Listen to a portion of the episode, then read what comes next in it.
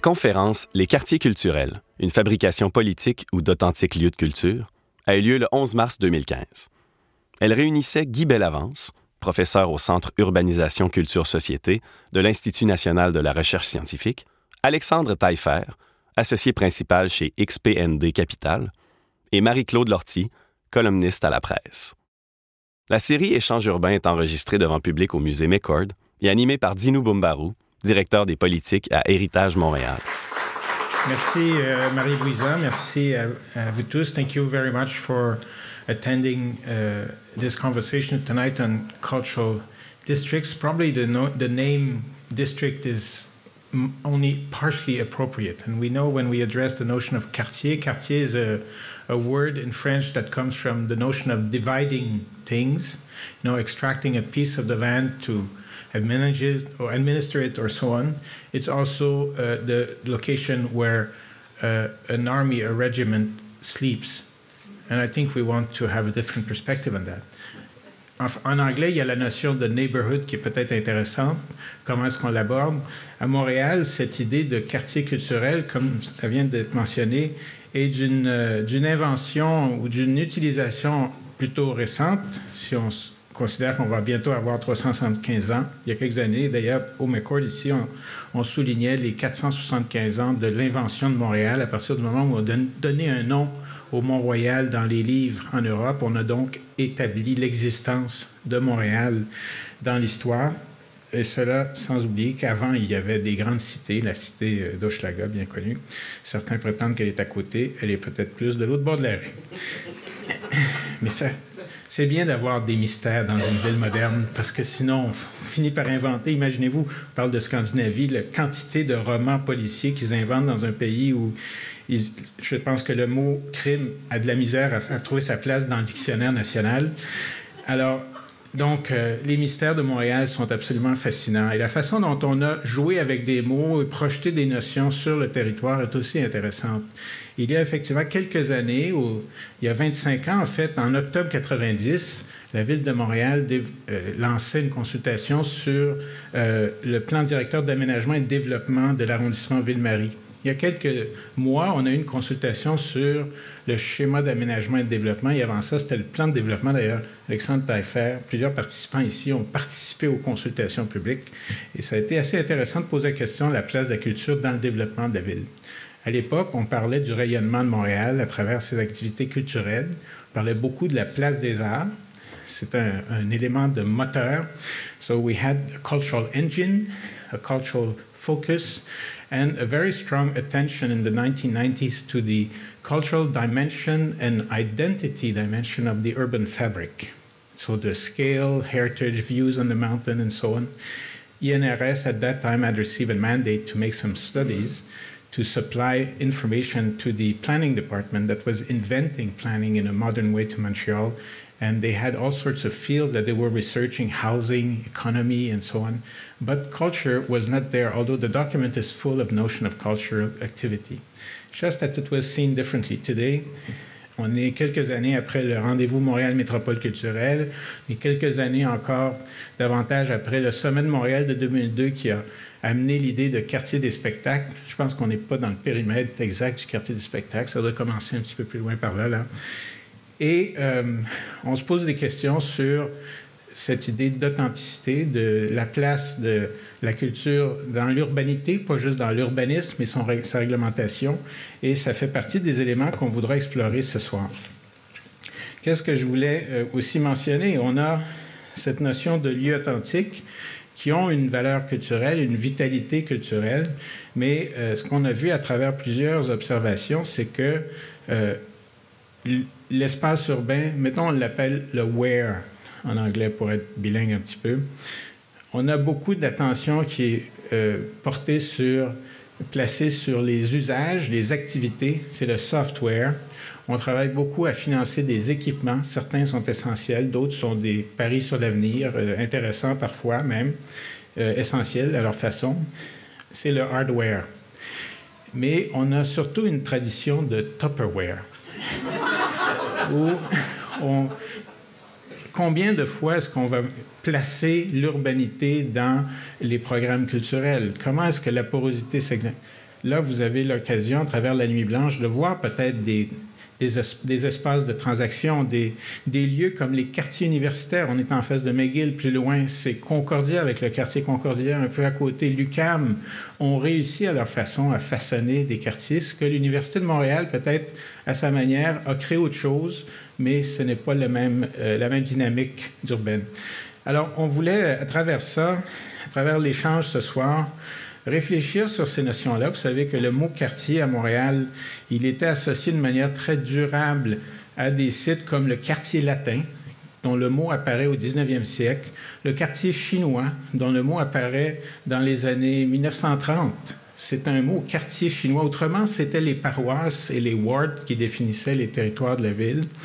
Et euh, plus récemment, on a vu apparaître la notion de pôle c'est peut-être avec le Grand Prix, la pôle position, mais on a aussi avec le secteur de la santé qui prend de l'importance, c'est les corridors culturels et les bénéficiaires de la culture et finalement beaucoup d'injections de vitalité et tout ça. Mais euh, on a vu aussi apparaître des quartiers qui ont une, une mission autre. Quartier de la fourrure. Ça vous dit quelque chose? Ça n'existe plus, là et mon temps est, écoulé, mais je, termine bientôt. Parce que si je veux discipliner ces éminents personnages, il faut quand même que je montre un peu de discipline moi-même. Mais quartier des affaires, on a eu le quartier international, qui est un grand succès d'aménagement. On a le quartier historique qui existe depuis les années 60, juste à côté. Le quartier des spectacles qui a été inventé, qui, de sa façon, prête ombrage, ce n'est pas si convaincant quand on arrive au coin de Saint-Laurent et Maisonneuve comme quartier de spectacle. Quand on est euh, sur Ontario, au coin de Sanguinaire, on sent plus le quartier latin vibrer que le quartier des spectacles. Peut-être qu'il y a une notion d'introduire un peu de géographie dans tout ça. Et euh, notre grande question, ça va être, est-ce que le quartier qui a son propre boulevard, vous connaissez le boulevard du quartier, et vous pouvez ici terminer la phrase, ce sont deux chiffres, 10-30. Alors, ça fait partie de la discussion de ce soir et on va avoir des points de vue éclairés, éclairants de gens qui sont impliqués autour de cette notion, à commencer par Guy Bellavance, qui euh, connaît le sujet inside out.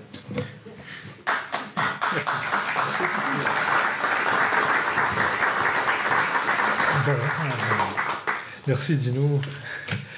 Euh, bon, alors, qu'est-ce qu'un quartier culturel et qu'est-ce qu'un quartier authentiquement culturel? Euh, euh, bon, alors, c'est toute la question. la notion de quartier culturel, c'est une notion paradoxale, qui est volatile, qui recouvre des réalités à la fois empiriques et symboliques, et qui à la fois une question de béton et d'ambiance, on peut dire. Donc, euh, il y a toujours le risque de verser du côté du béton, du côté de l'ambiance. Euh, c'est une, réalité, je dirais d'abord, euh, empirique, administrative, un secteur urbain où il y a beaucoup de culture, d'équipements, d'activités, de services, d'aménités dits culturelles, beaucoup d'artistes et de, travailleurs culturels éventuellement. mais ça reste une réalité volatile dans la mesure qu'elle n'est pas strictement géolocalisable. Les limites de ces quartiers euh, sont difficiles à tracer euh, administrativement. Euh, on en perçoit d'emblée l'unité, mais celle-ci tient davantage à son ambiance, à son atmosphère, à sa valeur symbolique, donc plus qu'à sa délimitation proprement administrative.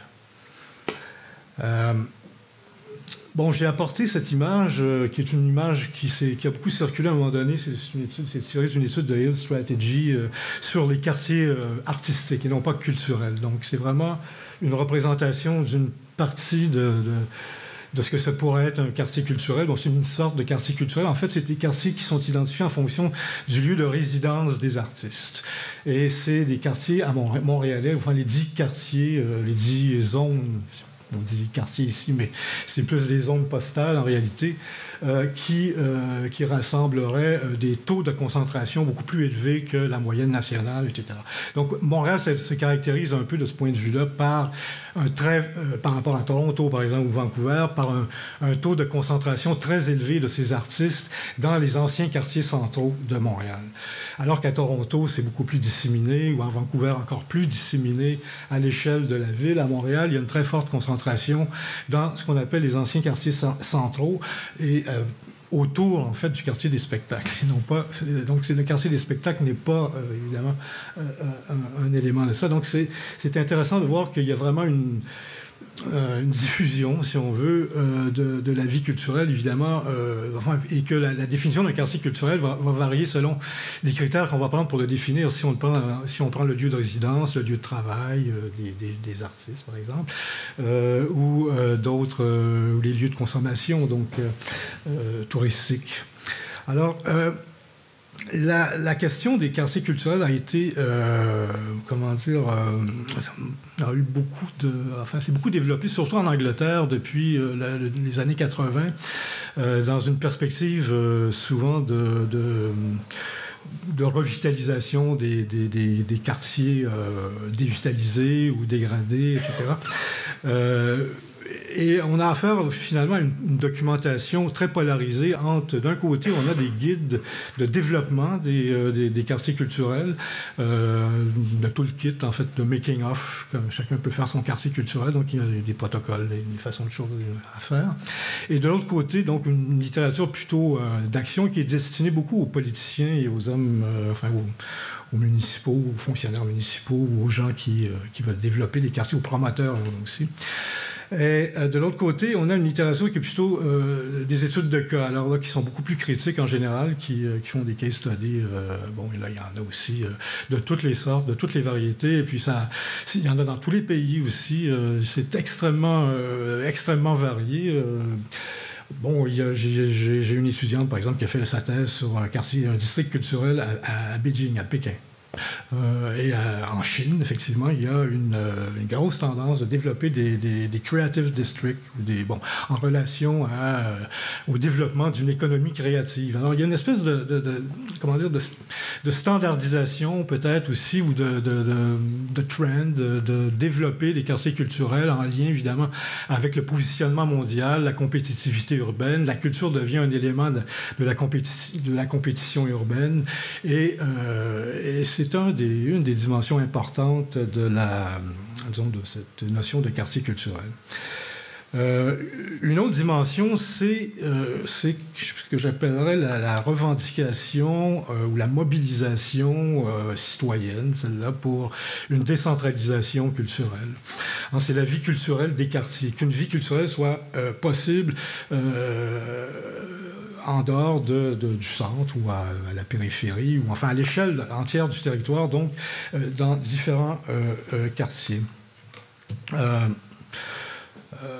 De ce point de vue-là, euh, c'est aussi une demande de reconnaissance de l'existence d'une vie culturelle de quartier, de, de, de, l'existence. C'est beaucoup lié, je pense, à la, à la nostalgie ou à la, mythologie euh, qui est réelle aussi du village urbain, enfin, cette, cette réalité euh, organique, plus organique qu'on trouverait dans les villes. Alors que l'autre dimension est plutôt liée à une volonté de, de, de, se participer à la ville globale, à la ville créative globale. On a ici plutôt du côté de la décentralisation, cette idée de, de vie de quartier, de neighborhood, de, bon, euh, alors, à Montréal, la notion s'est répandue aussi beaucoup par opposition à, la, celle de pôle culturel. Bon, euh, il y avait aussi celle, il y a eu celle de corridor dont je parlais tantôt aussi, qui est, une autre notion qui, qui qu'on rigole, mais qui est peut-être plus intéressante en fait, parce que c'est vrai, si on regarde la structuration de l'organisation des milieux artistiques à Montréal, ça, se structure beaucoup dans des corridors industriels, dans des anciens corridors industriels, plutôt qu'à euh, à l'échelle d'un quartier comme tel. Donc, mais euh, disons que la notion de quartier culturel à Montréal s'est beaucoup développée en fonction de cette idée de euh, de pôle culturel en par opposition, en fait, pour échapper à cette polarisation en réalité euh, effectuée euh, ou perçue telle par le quartier des spectacles qui effectivement canalise beaucoup l'effort de, de, comment dire, de d'urbanisation de la culture ou d'intégration de la culture dans les, dans les facteurs de la vie urbaine. Donc, évidemment, cette mobilisation citoyenne a été. Il y a vraiment eu une mobilisation autour de cette, de cette volonté de, développer des quartiers culturels en dehors du centre ou à la périphérie. il y a eu une commission, une, consultation publique, il y a eu près d'une centaine de mémoires qui ont été déposées, ou enfin, une, soixantaine ont été déposées. Il y a eu encore plus de gens qui y ont participé. Donc, il y, a, eu euh, une activité assez forte autour de cette question et on peut voir vraiment les arrondissements euh, se mobiliser autour de la volonté de développer éventuellement des politiques culturelles à l'échelle de l'arrondissement et non plus simplement euh, à l'échelle macro de la ville. Alors, ça ressemble un peu à, un, comment dire, un mouvement qui s'est produit aussi à l'échelle des villes, des petites villes du Québec depuis le milieu des années 95, qui, où le gouvernement provincial favorisait le développement de politiques culturelles euh, à l'échelle euh, des municipalités, euh, en échange de financement et de toutes sortes de choses. Donc, bon. Donc, évidemment, l'aspect que je mentionnais tout tantôt, l'aspect de la, place des artistes dans la ville. OK. Bon, enfin, l'intérêt, effectivement, pour moi, euh, des, quartiers culturels, c'est de rappeler l'importance de la présence des arts et des artistes euh, dans le tissu urbain lui-même. Euh, bon, c'est une notion qui, souligne en quelque sorte la, contribution des artistes, non seulement au plan économique, mais aussi au plan économique, mais disons, leur, contribution à, l'ambiance, à l'atmosphère, à l'esprit aussi des villes. Donc, ce n'est pas simplement une question d'atmosphère ou d'ambiance au sens euh, superficiel, mais euh, euh, une contribution probablement intellectuelle qui est plus, importante que celle qu'on leur accorde généralement. Donc, l'image voulais illustrer un peu ces, dimensions-là. Et évidemment, lorsqu'on parle de la question des artistes dans la ville, la, première, la première disons, le premier topic qui, ressort en jeu, c'est celui de la gentrification des, euh, quartiers, euh, des anciens quartiers industriels. Bon, euh, l'homogénéisation qui, s'ensuit, qui, suit en fait, qui progresse dans certains, quartiers. Donc, la, encouragé par des politiques sans doute d'habitation qui favorisent les condos les artistes ont, reculé, enfin, ont reculé progressivement du, sud de la ville de Montréal, enfin du Vieux-Port finalement, ou de ce qui était le Vieux-Montréal dans les années 60. Euh, bientôt, ils, sont, ils sont rendus à un cycle. Il y a, eu une espèce de, bon, d'étalement, si on veut. Euh, ils étaient plutôt dans les années 80 autour du pôle Ontario, dans ces coins-là. Et euh, on peut les suivre se, déplacer le long du boulevard Saint-Laurent et des axes, des axes de de la voie ferrée, l'ancienne voie ferrée aussi, euh, du canal de la Chine, bon, tout ça. Et euh, donc maintenant, c'est, on est rendu pratiquement, ça se développe du côté du sud-ouest, Verdun, euh, etc. Donc il y, a quand même cycle. Alors c'est, un mouvement, enfin des mouvements qui sont intéressants, enfin moi qui m'ont intéressé à suivre à un moment donné.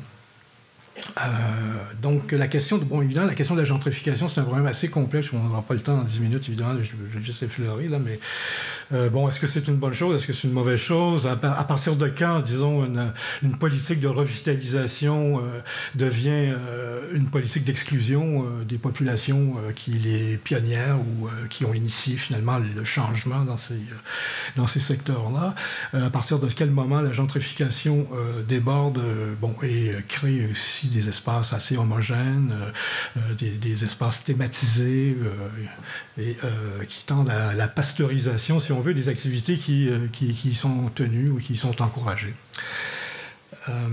donc, bon, il y a peut-être un autre point que, j'aimerais souligner, en qui plus, synthétique peut-être, c'est celui de le, succès d'une certaine manière de l'idée de quartier culturel tient beaucoup à la, liaison qui a été opérée entre euh, le thème de la diversité, celle des quartiers, etc., et celui de l'emploi, euh, et entre autres l'emploi culturel des artistes, des travailleurs culturels et tout ça.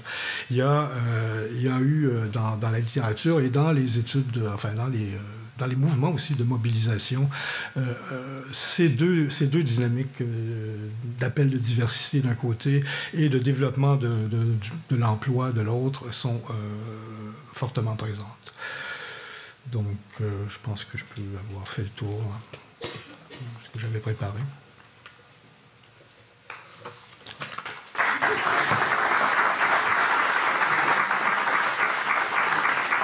Merci. Sortez pas là. Il y a de, je, pense que ça, vaut la peine de réfléchir. Surtout à Héritage, on a réussi à sauver la peine de lait. Donc, la pasteurisation et l'urbanisme, ça nous intéresse à plusieurs degrés. Félicitations pour cette euh, subtile référence à notre euh, opéra maestra. Euh, intéressant, cette relation béton-ambiance. C'est vrai qu'on va revenir là-dessus. Puis les, c'est vrai que le modèle chinois, c'est facile de dire c'est en Chine, mais dans le fond, on peut avoir aussi l'attitude de vouloir le faire sans le vouloir, sans y penser ici. C'est quartier instantané, euh, super planifié. Euh, on a, euh, j'ai oublié de mentionner, il fut un temps où la ville de Montréal avait adopté cette politique. C'est pour ça qu'on pose la question quartier authentique ou fabrication politique, c'est pas anodin comme choix définir les quartiers dans le territoire de Montréal, c'était des quartiers sociologiquement cohérents. C'était la, géographie politique sous l'administration du maire Bourque. Donc, on allait diviser, c'est comme des carrés dans un potager finalement, mais les radis d'un côté, les framboises de l'autre, il y en a qui durent plus longtemps que d'autres, des annuels, des vivaces, tout ça là. Alors, la géographie sociale. Maintenant, on a Alexandre Taillefer. T'es prêt? C'est bon? On, craint. On craint ici, là. J'adore dis-nous. Merci, euh, excellente présentation. Vous serez indulgent, je ne suis pas un urbaniste, je ne suis pas un sociologue, je suis avant tout un amoureux de Montréal et un amoureux de la culture. Et je vais vous faire part un peu des, euh, des quelques réflexions que je peux avoir à titre de euh, président du Musée d'art contemporain et également président de Montréal Métropole culturelle, qui est une espèce de, de, de, de table de concertation hirsute où on a le gouvernement provincial, fédéral et municipal qui se parlent à bâton rompu, la porte fermée pour se dire les vraies choses. Alors, dans un premier temps, je pense que euh, ce qui est important de comprendre dans le développement d'un quartier culturel, quand on parle de fabrication de quartier culturel, naturellement, c'est l'importance de l'aménagement et l'importance de l'urbanisme euh, pour pouvoir arriver à nos fins. Euh, à nos fins en tant que société. Je pense que le rôle d'une société aujourd'hui, avant tout, c'est de s'assurer que sa population soit la plus heureuse possible. Et le bonheur aujourd'hui passe par, et je suis un adepte à ce titre-là du livre de Jeff Speck que vous avez peut-être lu, qui s'appelle Walkable City, passe avant tout par la proximité que la population peut avoir avec ce que je considère être très important, les trois C. Les trois C qui sont le commerce, la culture et les conversations. Sans ces trois éléments-là, on n'a pas de vie. Et aujourd'hui, la richesse d'un quartier, et je vais revenir sur la qualification de quartier, va passer par la qualité de son commerce, la qualité de sa culture et la qualité des conversations que les gens qui y habitent vont être en mesure d'avoir avec des commerçants, avec des artistes, avec euh, des voisins. Et c'est ce qui rend les gens heureux aujourd'hui. Les gens s'en rendent pas compte. On a vécu le dictat de l'automobile. On s'est exproprié. On a pensé que le bonheur résidait dans 4000 pieds carrés de gazon à 17 km du centre-ville. Et aujourd'hui, le phénomène de densification qu'on voit, qu'on euh, détecte, je pense, est un, un, phénomène profond qui va venir modifier considérablement la façon dont les gens vont fonctionner. Moi, je vous garantis que d'ici 10 ans, les foyers qui auront plus qu'une voiture dans leur euh, entrée de garage seront regardés de façon aussi horribilée que les gens qui ne sortent pas leur bac de recyclage.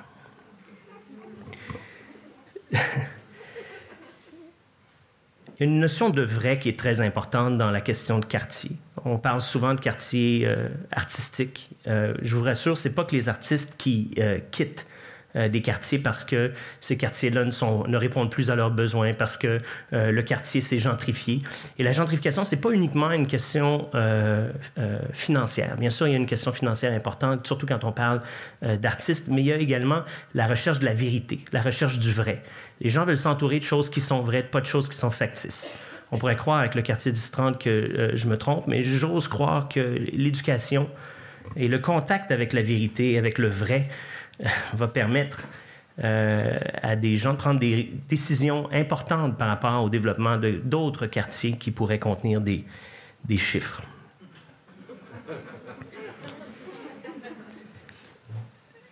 Je, je, qualifie le, On parle souvent de quartier. Il y a, une, une, différence importante, selon moi, à, à, déterminer. Le quartier, euh, pour moi, est une zone de vie. On parle du quartier Outremont. Le quartier Outremont, c'est plusieurs quartiers. La rue Laurier, c'est plusieurs quartiers.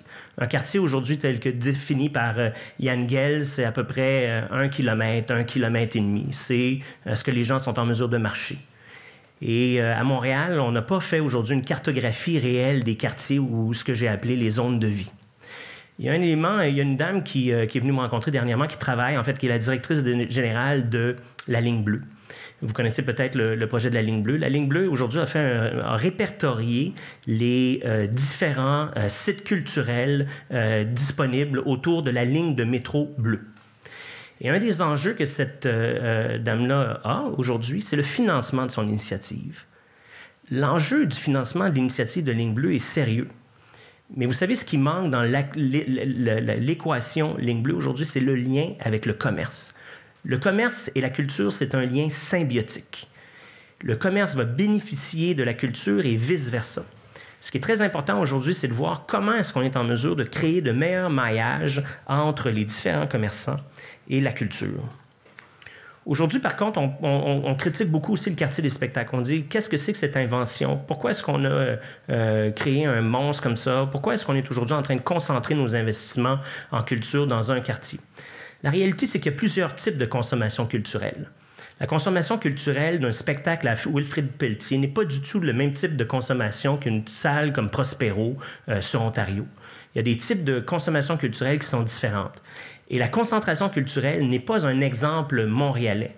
On pense au Lincoln Center, on pense aujourd'hui au Museum Mile à New York. Je peux vous nommer une quinzaine d'endroits comme ça dans le monde qui a concentré ces infrastructures culturelles. Et c'est une, une consommation culturelle qui est essentiellement une consommation de destination. On va se déplacer pour aller voir un spectacle. Ceci dit, pour euh, revenir au bonheur de notre population, ce qui est important, c'est de pouvoir fournir à la population une consommation culturelle le plus régulièrement, le plus souvent possible. Vous voyez la place des arts, le quartier des spectacles comme étant une fête, comme étant peut-être un déplacement euh, pour les chanceux hebdomadaires, pour les gens euh, qui ont des agendas chargés mensuels, voire trimestriels, voire annuels. C'est une fête, aller au quartier des spectacles.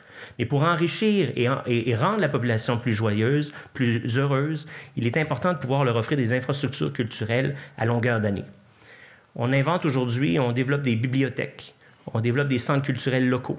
Et on oublie de prendre en considération comment est-ce que la population va consommer ça. Et aujourd'hui, à Montréal, il faut s'assurer qu'on développe nos quartiers culturels en fonction des zones de vie qui sont déjà existantes. De croire que l'on va implanter un lieu culturel et qu'une zone de vie va se développer autour de ça, c'est une très mauvaise stratégie. Il faut au contraire adopter des zones de vie qui sont déjà peuplées, où il y a déjà du commerce. il faut s'assurer que s'il y a de la culture qui s'y implante, ou s'il y a déjà de la culture, parce que probablement qu'il y a déjà eu une émulation dans certains quartiers, on le voit entre autres sur la rue Bernard, on le voit dans le quartier L'Acadie, on le voit sur la rue Fleury, il y a des, endroits culturels avec un, commerce de proximité qui est très important ces gens-là, le succès euh, euh, du, commerce et de la culture va beaucoup passer, je le répète, sur la question de grassroots. Dis-nous, je, te demanderais peut-être, comment est-ce que tu traduirais en français grassroot? C'est les racines du gazon. Les gens sont à la recherche de racines, racines du gazon.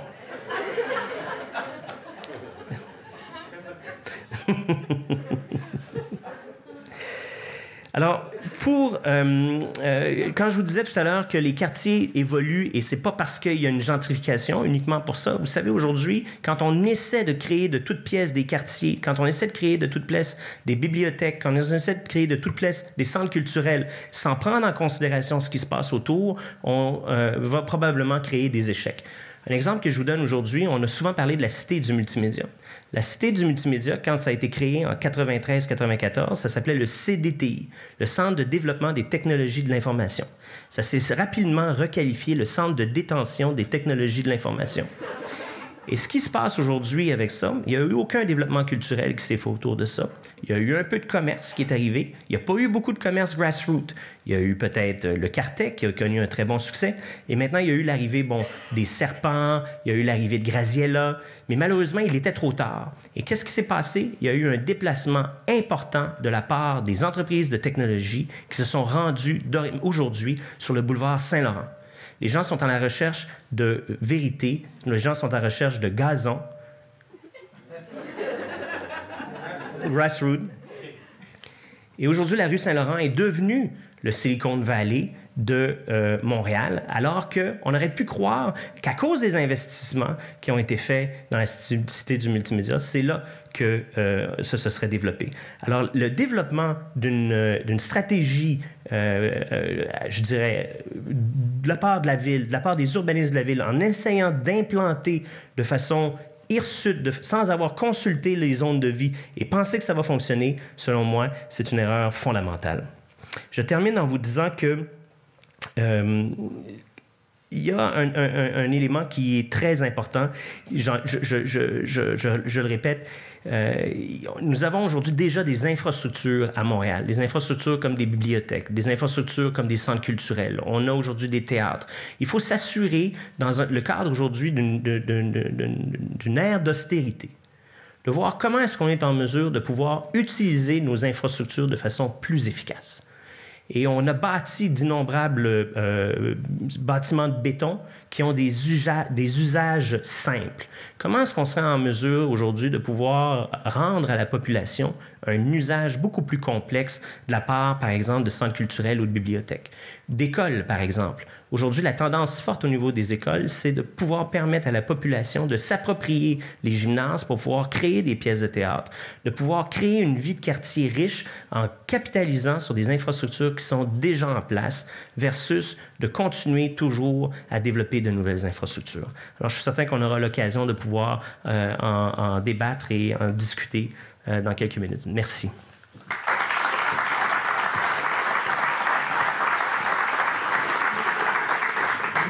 Merci, euh, M. Taillefer. Beau défi, grassroots en français. Hein. Visiblement, j'ai été surpris, j'ai été surpris. Mais je vois là l'exigence en français, s'il vous plaît, toujours. Et j'aimerais bien qu'on parle en montréalais d'abord. C'est ce que j'ai compris du début de votre intervention. Alors, euh, on note ce lien avec les zones de vie, le commerce qui n'est pas une... En fait, on se rappellera, il y a deux, l'échange, le, premier échange de cette saison a porté sur les artères commerciales. Puis c'est étonnant à quel point on a pu discuter d'une géographie culturelle des artères commerciales euh, à l'occasion des défis qui existent sur Sainte-Catherine ou encore sur Saint-Hubert, où il y a des équipements culturels, une vie rez-de-chaussée aux étages. C'est ça aussi la géographie de la ville. Et je pense effectivement, on se posera la question, si on parle de quartier, quelle est la place des écoles? Quelle est la place de ce qui fait l'ADN des quartiers? À l'époque, c'était l'église, le, presbytère, puis euh, le bureau de poste. Euh, on sait que les bureaux de poste, qu'est-ce que c'est en train de devenir? Ben, peut-être qu'on va. C'est peut-être très bon pour euh, certains, certaines pratiques artistiques, mais en général, on est en train de perdre. On va inviter et je voulais dire, c'est le quartier avec des numéros ici. Je voulais vous mentionner, je ne sais pas si vous avez déjà vu ça, c'est la page couverture, site web du quartier 1030. La seule chose qu'on nous présente, c'est des activités culturelles.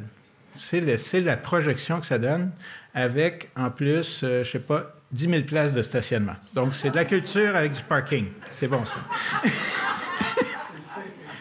c'est ça. On va, on va travailler sur cette notion de détention et de mobilité.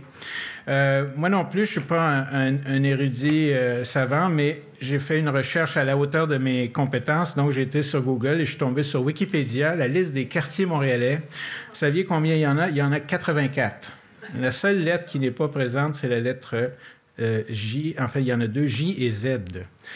Et même la lettre D est présente par le mot centre-ville. Alors, je pense qu'on on voit comment, à quel point la géographie culturelle est tellement novatrice qu'elle ne suit pas les règles de l'ordre alphabétique standard. Pour W, c'est Wilming Point. Alors, on salue euh, Cameron qui a essayé de travailler là-dessus aussi. Marie-Claude Lortie. Oui, je sais, c'est le temps. Il faut lâcher son iPhone un instant.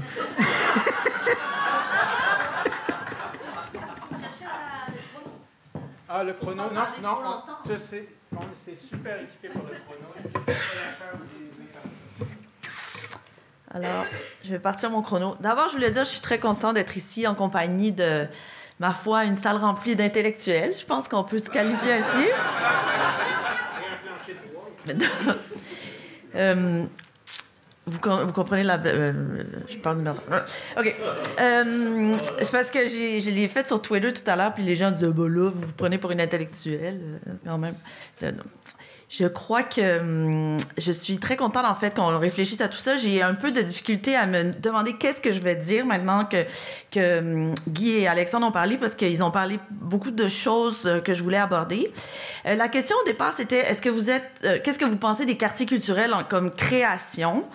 Puis la première chose qui m'est venue à l'esprit en parlant de création quand on crée des quartiers, c'est le film de Michael Moore Roger and Me d'il y a hum, il y a euh, une bonne vingtaine d'années, je pense. Qui, oui, siècle dernier. Où est-ce que, euh, je ne sais pas si vous vous souvenez, il parlait de la fermeture de, des usines de voitures euh, dans sa ville de Flint et de comment tous les efforts qui avaient été faits pour reconstruire Flint à partir de ça. Et c'est vraiment un exercice sur le côté, comment ça peut mal aller finalement, la reconstruction de la vie d'une ville quand on essaye de faire ça de façon complètement artificielle, voire un petit peu désespérée. Et, euh, et, je me dis, ça m'a un peu traumatisé en fait ce film-là parce que ça me, ça me laisse l'impression que vouloir construire des choses de toutes pièces, c'est vraiment au départ une très très très très mauvaise idée. Donc euh, je pense que vouloir construire des quartiers culturels, de vouloir développer des quartiers culturels, de vouloir se dire euh, ah moi j'aime bien comme en euh, Broadway, Times Square et on va essayer de faire la même chose euh, quelque part ou Convent Garden ou je sais pas moi l'île des musées à, Berlin puis on va essayer de faire la même chose mais c'est nécessairement selon moi une mauvaise idée. Je pense que la la, la ville doit être culturelle parce qu'elle est culturelle, parce qu'elle est remplie d'artistes et remplie de gens qui ont envie de, de, fréquenter la culture. Plus, je dirais que consommer, vraiment fréquenter la culture et, euh, et, euh, et, en être plus heureux euh, dans leur vie quotidienne. Alors, la, une des... c'est paradoxal ce que je dis là parce que d'un autre côté, je suis celle qui dit faut toujours faut investir en culture, faut investir en culture, faut investir, faut investir socialement, faut faut que tous ensemble la collectivité on investisse en culture, mais il faut qu'on investisse sans sans essayer de construire de façon artificielle. Donc, euh, l'exercice est un petit peu, euh, est un petit peu euh, délicat, je dirais, à cause de ça. un des premiers investissements que je ferais si c'était possible, mais ce n'est pas parce que je pense qu'on se ferait traiter de, de fou. Mais peut-être qu'Alexandre, quand il va être maire de Montréal un jour, il pourrait faire ça.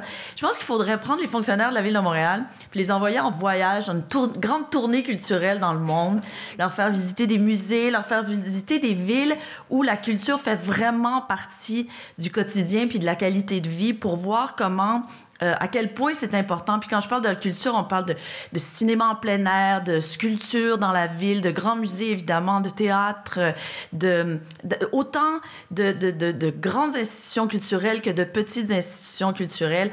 Je pense à ça parce que je m'inquiète de la ville de Montréal. Je m'inquiète d'eux. Il y a une anecdote que je vais vous raconter qui m'a une autre un autre truc qui m'a traumatisé. C'est euh, l'été dernier, je pense, ou il y a deux étés la Ville de Montréal a publié une liste des entreprises avec qui elle euh, voulait plus faire affaire parce que c'était retrouvé euh, devant la commission Charbonneau. Et euh, le, collègue qui est assis juste derrière moi dans la salle de rédaction est en train de passer à travers la liste des compagnies de construction. Puis à un moment donné, je l'entends parler avec le chef de division puis dire ce que je comprends pas, c'est qu'à la fin de la liste, eux on les connaît, eux on les connaît, on les connaît. Mais là il y a un, un nom, c'est David Armstrong Six. Puis c'est un mystère qui est cette personne-là? Puis cette entreprise-là, on la retrace pas, on ne sait pas. ça, c'est la liste noire de la ville de Montréal. Alors, euh, là, moi, j'entends ça, et puis je dis David Armstrong Six, mais c'est le nom d'un artiste. C'est le nom d'un sculpteur. Fait que là, un sculpteur. Dis, oui, oui, c'est le nom d'un sculpteur. Je le dis, il est représenté par Persian Laundry. Il présente, il fait un truc à Los Angeles cet automne. Ah ouais? Et puis là, fait que là, on commence à se poser des questions, puis on rejoint le sculpteur en question.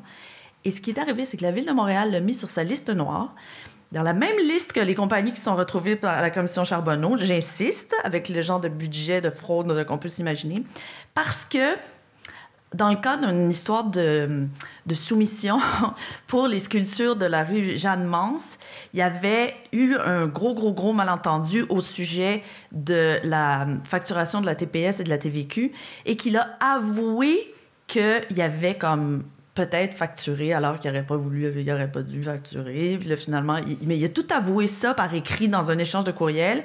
Et, euh, la ville a dit Ah, il a essayé de frauder la ville, ça a été avoué, il a été reconnu coupable, il a été banni de toute possibilité de jamais faire affaire avec la ville pour le restant de ses jours, je pense, et il a été mis sur la même liste que les entreprises citées à la commission Charbonne. C'est pas une joke, là, ce que je vous raconte. C'est vraiment une vraie histoire qui s'est passée. Et quand j'ai vu ça, je me dis comment est-ce qu'une ville peut devenir une ville culturelle, comment une ville peut devenir artistique si les gens qui la, qui, euh, qui l'administrent font ce genre d'erreur? Alors là, j'espère qu'il n'y a pas des fonctionnaires de la ville de Montréal ici qui vont être tellement déçus de ce que je viens de dire. Mais moi, j'étais un peu déçue que, qu'un artiste se retrouve sur cette liste-là. Parce que, selon moi, c'est ces gens-là qui font qu'une ville est culturelle, qu'il y a des quartiers culturels ce sont les gens qui construisent la culturalité, je viens d'inventer ce mot-là, de la ville au, quotidien. Parce que, comme le disait Alexandre et comme le disait Guy plus tard, la mixité d'une ville, c'est vraiment ce qui la rend culturelle. C'est ce qui fait que on a envie d'être là, ce qui fait qu'on a envie de, de traîner dans les rues, qu'on a envie d'aller manger au restaurant. il peut y avoir des grandes, des grandes institutions. Je pense qu'il faut investir dans les Lincoln Center puis dans les places des arts de ce monde. Mais la réalité de la culture au quotidien, c'est la galerie d'art dont on sort et où on va et, et, et, dont on profite pour aller, pour visiter le quartier, pour aller dans une librairie, pour aller dans un restaurant où il y aura peut-être des œuvres d'art d'un artiste du quartier euh, affichées. Mais c'est vraiment une espèce de symbiose euh, organique, quelque chose, d'une espèce d'univers qui se crée et qui est articulé par les artistes, pour les artistes, mais pour tout le reste du, euh, du monde. Et c'est n'importe quelle euh, politique de développement urbain doit passer par la nécessité de permettre ça, de permettre cette, cette vie-là organique, là, grassroots. Euh, mais c'est vraiment ça. Il faut que ça vienne vraiment de la base, il faut que ça, soit populaire. Je pense que c'est la traduction officielle ou quelque chose comme ça.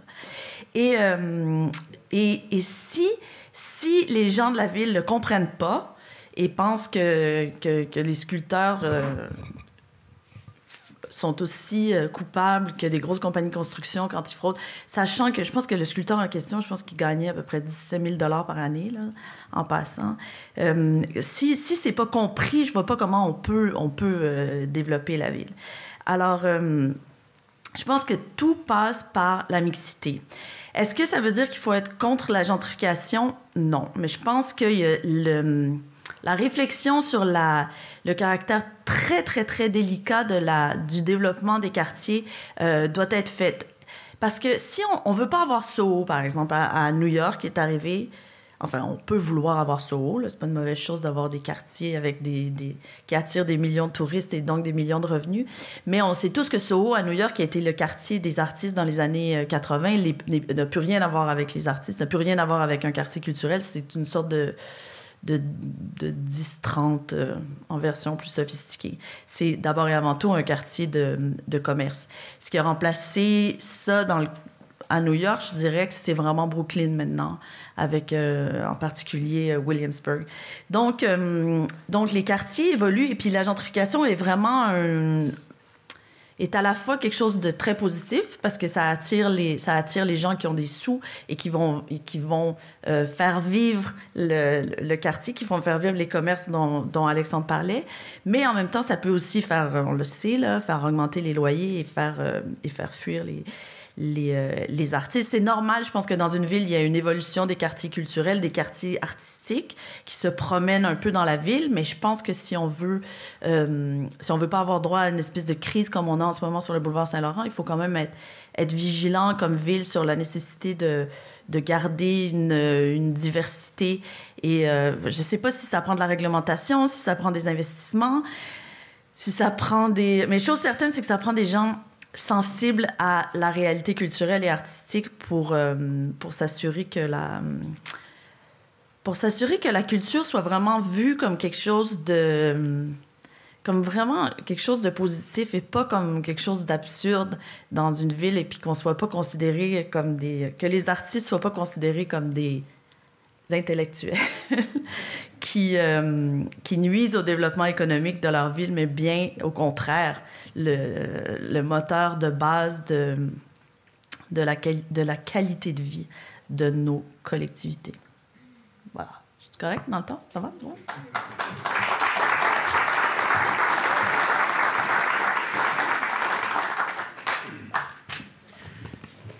Merci, euh, Marie-Claude, de cette excellente intervention qui est tombée sur, avec le, ton juste, le mot collectivité. Hein. Malgré tout, on n'est peut-être pas PCCML ici, mais on est quand même euh, ouvert sur le collectif. Euh, merci cette notion de diversité, cette notion de qualité aussi, hein, c'est du qualitatif. C'est vrai que on, a vu, on, a observé la présence de certains fonctionnaires dans la pièce. Alors je tiens à dire, mais c'est des gens d'un grand humanisme qui en ont vu d'autres, et notamment qui ont vu euh, certaines administrations qui étaient composées de gens qui auraient eu grandement besoin de voyager. Et s'il était trop tard pour leur jeunesse, de loin, il aurait été très heureux qu'ils le fissent à leur âge où ils prenaient des décisions pour tout le monde au complet. Alors, c'est, la notion de voyage, c'est jamais, c'est juste vous comme des, vacances. effectivement, Charbonneau nous a donné beaucoup de scènes de vacances euh, et de, yachting, de yachting euh, constructif, entre guillemets. Euh, mais effectivement, et comment est-ce qu'on établit cette sensibilité qui reconnaît aux artistes leur part dans l'identité des villes? C'est peut-être quelque chose sur lequel on pourra discuter. Il y a trois sujets peut-être qu'on pourrait aborder, mais j'aimerais avoir vos, euh, points de vue.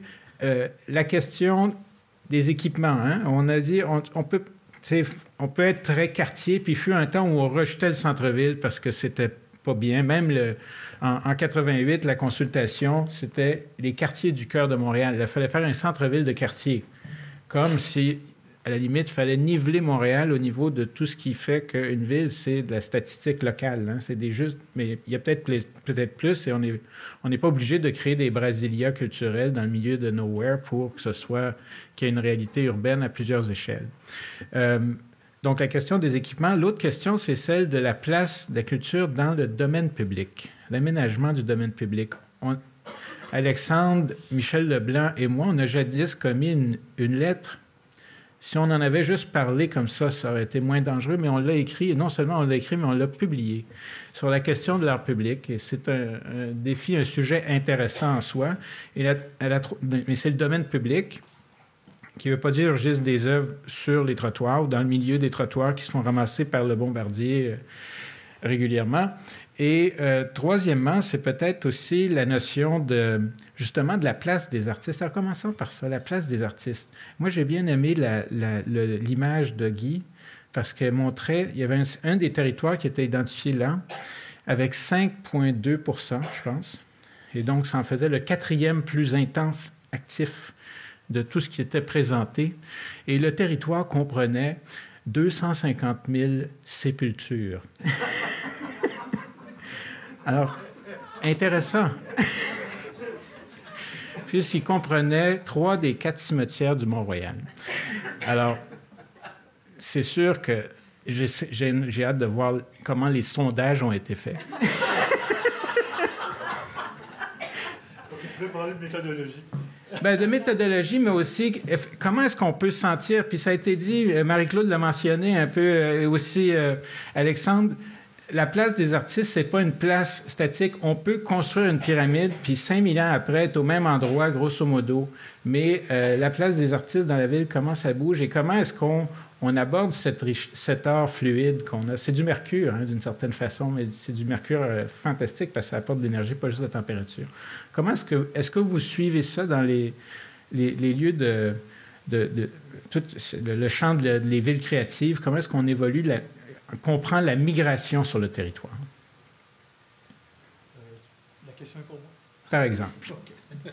Et je ne sais pas si le micro fonctionne, mais peut-être qu'on pourrait considérer ça autrement que comme une sculpture pour enjoliver votre euh, panel. mais vous pouvez, c'est incroyablement démontable. Euh, bon, écoute, moi, je ne voudrais pas fétichiser les artistes non plus. Là. Euh, ce que je voulais mettre en lumière, c'est plus la présence euh, sous un angle. C'est bon, c'est le lieu de résidence sur lequel, par lequel ces, ces, ces, euh, ces quartiers-là ont été reconstitués. Euh, d'ailleurs, ce n'est pas des sondages, c'est euh, le recensement du Canada qui est à la base des, ah oui? des données. Ouais, ouais. Il existe encore. Il en 2006. C'était des données qui datent de 2006. Donc, okay. l'étude a été faite en 2011, évidemment. Euh, Aujourd'hui, c'est plus difficile d'aller chercher ce genre de. Il faut être plus créatif. De, de, ouais, il faut être plus créatif. Mais euh, donc, je ne voudrais pas fétichiser inutilement les, euh, les, artistes. C'est sûr, ce qui est important, c'est plus l'activité euh, symbolique, peut-être, qui, dont les artistes ont été historiquement porteurs dans l'histoire des villes aussi. C'est bon, c'est pas simplement euh, euh, faire du commerce ou pour développer l'économie locale. Bon, je sais qu'aujourd'hui, j'ai écouté ce que, ce que disait notre ami. Alexandre. Alexandre. euh, sur le, lien entre commerce et, euh, culture, je trouve c'est vrai qu'il y a un lien euh, qu'on a sous-estimé longtemps. Euh, et qu'aujourd'hui, effectivement, on entend présenter euh, non seulement euh, un lien entre l'art et le commerce, mais aussi le commerce comme une expérience proprement culturelle. C'est un peu ça qui est en train de se passer. C'est-à-dire que les, commerçants mettent à disposition des consommateurs euh, des expériences culturelles, c'est plus des produits. Bon, donc là, il y a un développement, si on veut, dans une logique euh, euh, néo-capitaliste culturel. En fait, c'est un peu ça dans, dans lequel on est embarqué, c'est-à-dire un, nouveau capital, une nouvelle forme, un nouvel esprit du capitalisme qui est totalement culturel et qui passe par euh, la, marchandisation euh, de, ces activités-là et euh, leur intégration aussi de plus en plus dans les, dans, les, dans les, dans les mesures de planification urbaine, euh, dans, dans, les, dans les stratégies de planification urbaine. Et, bon, et ça devient donc la culture devient un facteur non plus marginal ou, ou même important, mais central. Je dans plusieurs euh, nouvelles théories urbaines, c'est un peu ça qui, qui est l'enjeu actuellement. Est-ce que euh, c'est pas ça qui est en train d'être de, de, devenir le nouveau? Ben bon, Là, évidemment, quand, quand, ça se passe, la culture change aussi, de, risque de changer de caractère. C'est-à-dire, c'est plus la même chose. Euh, la dimension, par exemple, intellectuelle, peut prendre le bord par rapport à la dimension festive. Euh, des choses comme ça qui peuvent se produire. Bon. Moi, je ne suis pas un puriste non plus. Euh, oui. je, je, je, veux bien aller dans le quartier des spectacles. Je ne suis pas un, un anti-quartier des spectacles non plus, mais bon, euh, il y, y, a quand même derrière la, le, le, la construction du quartier du, des, des, spectacles une logique, une certaine logique néo-capitaliste qui est très claire, comme, qui, qui, est liée au tourisme international. Il faut attracter, attracter le tourisme international et ainsi de suite. Donc, ce n'est pas un, un, un, produit qui est, qui est dirigé vers la population euh, vers le, le, les résidents locaux. Bon. Mais on peut pas, c'est pas nécessairement de poser euh, festif et intellectuel. Là, quand même, euh, Platon a eu quelques banquets célèbres. oui, mais. Pas ce que je veux dire non plus. Non, non, mais, non, mais je pense que c'est intéressant parce qu'effectivement, on a, on a qualifié la culture. Et moi, tu sais, euh, Marie-Claude, quand tu as parlé des galeries, moi, ça me trouve beaucoup plus intéressant parce que la galerie, euh, d'art existe dans l'espace de transaction qui fait qu'une ville est une ville. Les villes ont été fondées pour se protéger et pour commercer. Mm -hmm. Les, les, villes les plus anciennes dans la vallée de l'Indus, en Mésopotamie, c'était ça leur fonction. Puis le commerce et la culture, l'art a, a, trouvé sa place, pas juste des lieux de billetterie dans ce sens-là. Oui, oui. Mais moi, ce que je dirais en plus, c'est que l'intérêt d'une ville culturelle pour euh, des visiteurs internationaux, c'est pas nécessairement les grandes institutions, c'est pas nécessairement la grande place, c'est pas nécessairement Lincoln Center. C'est aussi le quartier. Je pense euh, un quartier que j'adore, c'est euh, Shoreditch à Londres, qui est un quartier où est-ce qu'il n'y a pas de grands... Ben, il y a des musées, là, il y a une galerie super bonne, mais c'est d'abord et avant tout un lieu où est-ce qu'on on espère tomber sur un mur avec un graffiti de Banksy, où est-ce qu'on rentre dans une ruelle, puis il y a un marchand, de, il y a une boutique avec des, des disques vintage dont on a... Puis là, il y a des artistes qu'on... Il y a, il y a un band dans le fond de la, dans le fond de la, de la boutique de, de vinyle. Euh, plus loin, il va y avoir peut-être des boutiques qui sont dirigées vers une clientèle internationale de produits haut de gamme, mais, certainement pas comme, comme à Mayfair. Puis ailleurs, il va y avoir un autre atelier d'un designer local, parce que c'est la mixité, de, puis c'est la découverte, puis c'est ça qui... Parce que je sais qu'il y a toute une clientèle internationale qui est intéressée à aller euh, dans les grandes avenues à Paris ou dans les grandes avenues de Londres ou de New York puis d'acheter la même chose qu'elle peut trouver à, Hong Kong, Tokyo ou à, Los Angeles. Mais pour une grande partie de la clientèle touristique, c'est aussi la découverte de ce qui est unique. On, va, on, voyage pour voir des choses qu'on ne voit pas ailleurs. Et puis ça, le moteur de définition de ça passe beaucoup, beaucoup, beaucoup par la culture, par la musique, par les, euh, par les galeries d'art, par les, le design, par, euh, par tout ça. Moi, je pense que Montréal a autant de chances d'attirer des clients, euh, de, la, clientèle internationale puis des touristes internationaux en développant des, des événements comme le Souk à la SAD, par exemple, que en, qu'en investissant dans, je sais pas moi, des des comédies musicales. Mais peut-être pas. Peut-être que les spécialistes en tourisme diraient non, non, non, la vraie clientèle, elle passe par les, comédies musicales comme le choix que Toronto a fait. Mais moi, je pense qu'il y a toute une clientèle qui a entendu parler de Montréal à cause du Myland, par exemple, puis de Arcade Fire, puis de toute l'atmosphère, puis qui a envie d'aller manger au pied de cochon pour voir qu'est-ce que ça goûte, la fameuse poutine au foie gras dont Anthony Bourdin a parlé. Puis c'est tout un autre univers. Puis tout ça, c'est beaucoup, beaucoup, beaucoup lié à une culture très, très, très grassroots, très, très lié à, ce que les artistes font dans les quartiers. Merci Marie-Claude. Je, vous dirais que la place des, artistes devrait être partout. Et euh, un des grands enjeux qu'on a, c'est la ghettoisation euh, des artistes, mais c'est pas que le cas, c'est la ghettoisation des entrepreneurs, c'est la ghettoisation des euh, différentes classes sociales. Euh, l'évolution d'une société passe par une mixité urbaine et ici, il faut la forcer, cette mixité urbaine-là, parce qu'on se rend compte aujourd'hui que euh, une société s'enrichit quand il y a une mixité. de la même façon, je fais souvent des références à l'agriculture, un, champ qui n'a que du colza. les terres vont s'appauvrir au fil des années. Et euh, on voit aujourd'hui de la monoculture en agriculture, c'est la même chose en société. Si on se ramasse dans des ghettoisations aujourd'hui, que les gens ne se parlent pas, ben on va connaître des échecs. Et ce qui est important aujourd'hui, c'est de pouvoir faire du renforcement positif dans nos stratégies de, de, développement avec des promoteurs en faisant des deals où on va, euh, vous savez, dans Griffintown, on est aujourd'hui capable d'identifier quels sont les édifices qu'on a développés qui sont des édifices à caractère sociaux c'est une mauvaise chose. On aurait dû intégrer à l'intérieur des édifices des logements sociaux versus de les isoler et de les ghettoiser. C'est ma, perception. Je vois que quelqu'un n'est pas nécessairement d'accord avec moi ici. Il opine du bonnet.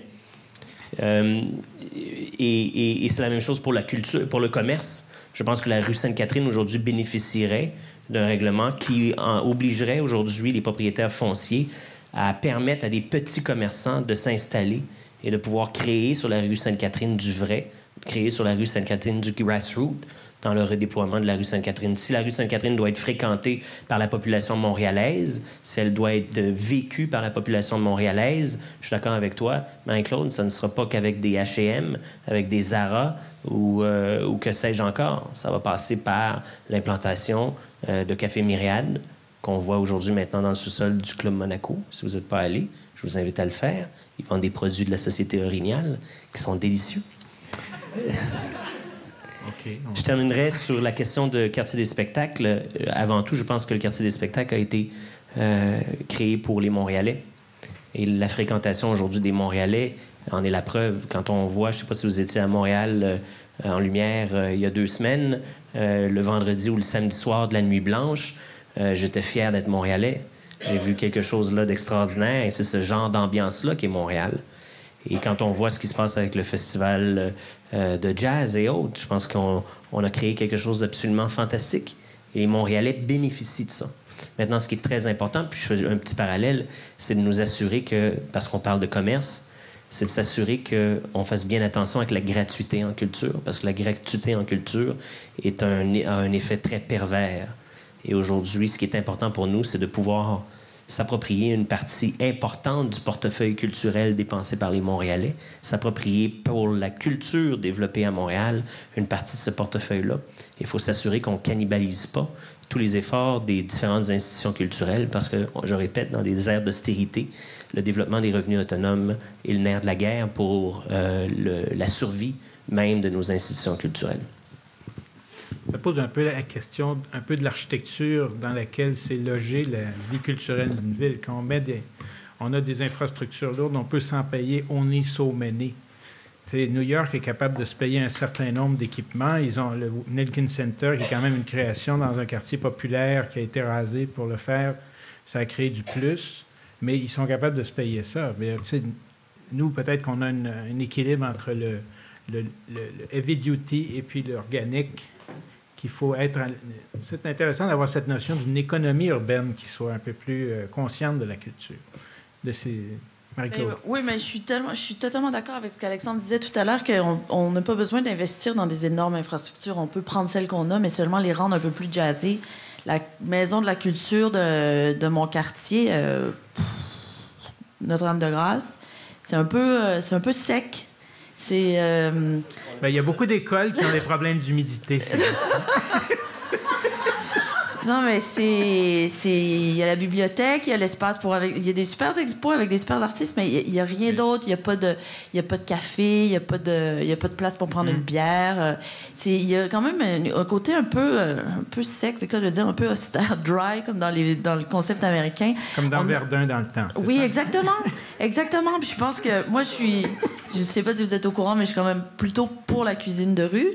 Et puis. Euh, c'est vaguement connu. puis je trouve qu'il faut non, mais il faut augmenter, il faut pousser là-dessus, puis il faut le faire éclater. Euh, dans ce qu'on voit beaucoup euh, à Bryant Park, par exemple, à, New York, les, les projections de projection de films en pleine, de films d'auteur en pleine mm. ville, c'est super cool. Mais il y a aussi la possibilité de prendre de prendre une bière. Il y a aussi des cafés où est-ce qu'ils vendent du cappuccino, des espèces d'installations spontanées. Je l'ai vu en Scandinavie beaucoup. On, combine les usages. On a en même temps une exposition de photos en plein air avec des euh, des bars euh, qui ouvrent seulement pour la belle saison sur le bord de l'eau, puis qu'on range l'hiver dans des conteneurs. Euh, c'est pas coincé, là. C'est pas. Moi, je, sais, ça aussi, vous êtes peut-être au courant, je trouve assez hallucinant qu'on fasse rien avec le, chalet du Mont-Royal. Je trouve que ça devrait être un pôle culturel. Il devrait y avoir des super expositions d'artistes, la possibilité de prendre un verre, la possibilité de manger quelque chose qui a de l'allure, qui sort pas d'une machine distributrice.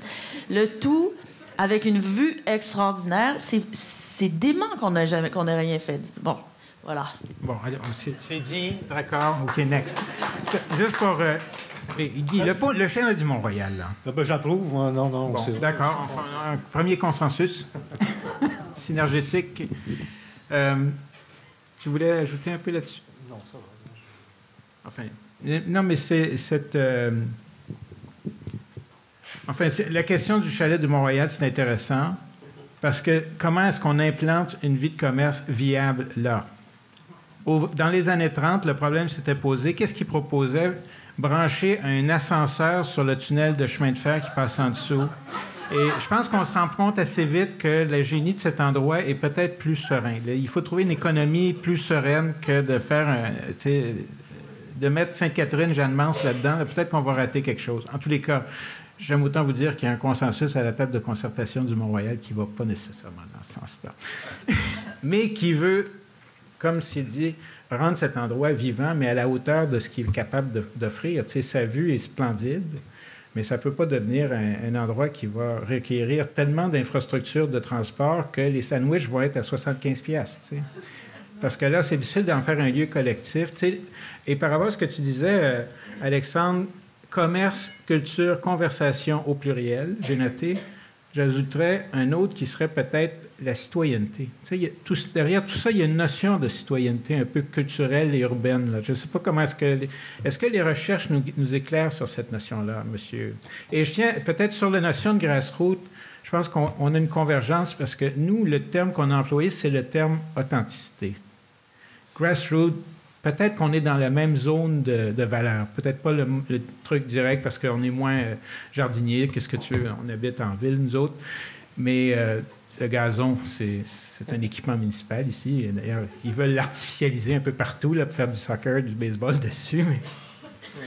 Ben, on pourrait parler de, street level culture aussi, c'est, qui est un peu l'équivalent de grassroots, oui, il y, a, un courant euh, assez fort pour s'intéresser, de, plus en plus lorsqu'on parle de culture en, en études urbaines, c'est de, cette, culture du niveau de la, rue, finalement, plutôt que, que, la culture institutionnelle, celle de mmh. tout ça.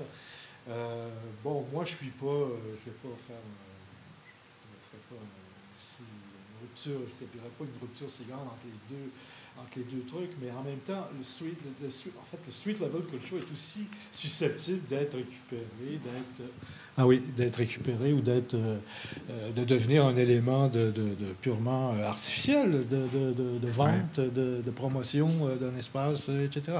En même temps, c'est pas c'est pas non plus. Euh, ben, le risque avec la, commercialisation, puis Alexandre, peut-être tu peux nous éclairer, c'est la durée de vie d'un produit commercial par rapport à un, actif culturel, authentique. je ne sais pas, la largeur des cravates, visiblement, c'est pas ton problème, là. Mais la largeur des cravates ou les motifs changent tellement vite, c'est une durée de vie très courte d'un produit. On est plutôt dans la culture du radis par rapport à la culture du pommier ou de l'olivier, tu sais, qui s'inscrit dans un autre cycle. il me semble que le radis, moi j'adore le radis, je, me dévoile ici, mais je trouve qu'une ville se bâtit plus avec les vergers, les pommiers, finalement, une architecture du territoire. comment est-ce que ces cycles-là puis après ça, on aura peut-être une question de notre vénéré public. Micro. Je vais utiliser ce que tu dis. En fait, j'ai parlé tout à l'heure de, de, de, lien avec, euh, avec euh, l'agriculture. Tu, tu, y sautes de pieds joints en parlant de tes radis puis tes vergers. J'apprécie. Euh, en fait, il faut voir des jachères. Et il faut voir aujourd'hui que tout le monde est à la, la, recherche de la vérité, de l'authenticité, et l'authenticité se renouvelle constamment. Alors, et, et, c'est probablement le propre à des quartiers de naître, de grandir, de mourir et de renaître. Et probablement qu'on n'y peut rien. Euh, et on va toujours voir ça dans l'histoire euh, de l'humanité. On a vu ça constamment et on va continuer à le voir. Euh, alors les gens se déplacent parce que la vérité se trouve ailleurs. Euh, et, l'authenticité se trouve ailleurs. À un moment donné, quand il y a une gentrification, l'authenticité euh, disparaît. Et à un moment donné, ils vont aller gentrifier l'endroit authentique. Ils vont retourner. Euh, maintenant, quand on parle... parlait d'ailleurs de nostalgie du village urbain. Tout à fait. Alors, je, termine là-dessus. Je, pense que fondamentalement, on se rend compte aujourd'hui d'un élément, je reviens sur l'aspect économique, on se rend compte aujourd'hui qu'on a créé en fait un, un appauvrissement considérable de notre population à cause euh, euh, du manque d'authenticité. Euh, et je fais référence aujourd'hui, par exemple, à la Walmartisation, à Amazon, qui se sont installés en banlieue, donc l'exode rural. Et les gens reviennent à l'authenticité, reviennent également à des valeurs où on va soutenir notre localité par les achats que nous ferons culturels, par les achats que nous ferons commerciaux à des gens qui sont authentiques, des artisans et des artistes. Et on se rend compte aujourd'hui qu'il en va de notre propre survie de soutenir des artisans et des artistes, sinon on va disparaître. Sinon on n'aura pas les moyens de maintenir le filet social extraordinaire qu'on a aujourd'hui, l'équilibre social extraordinaire qu'on a aujourd'hui euh, dans des villes. C'est un gros défi. Oui, une question là. Any uh, questions? French, English? Uh, sorry, we don't have capacity to understand Latin or Aramean. Greek. We wish, we wish. Greek. Je ne parle pas grec. Je m'appelle Antoine Bonetto, j'œuvre dans le domaine des, arts, du design et de l'architecture. Et puis, euh, ma question n'en est pas une. En fait, c'est un commentaire. Je trouve qu'on a parlé de la culture, là, euh, beaucoup, beaucoup, beaucoup, mais pas uniquement, mais beaucoup sous l'angle de la diffusion les musées, les salles de spectacle, puis tout ça. Là, à la toute fin, on a parlé de vérité, de choses comme ça. Moi, c'est ce qui m'interpelle plus, puis d'authenticité surtout. Puis ça, ça se passe vraiment euh, dans les habitats, là où habitent les artistes, dans les quartiers, là où vivent les artistes. Au tout début de la présentation de M. Dojbilino, le INRS, il y avait une, distinction entre, une, distinction entre les, les, les, euh, les quartiers puis les... Euh, enfin, une autre affaire. Euh, puis c'était vraiment là où les gens habitent, tu sais, comme on pense euh, facilement comme ça, rapido, euh, on pense au quartier Maryland, par exemple, où il y a une grande concentration d'artistes.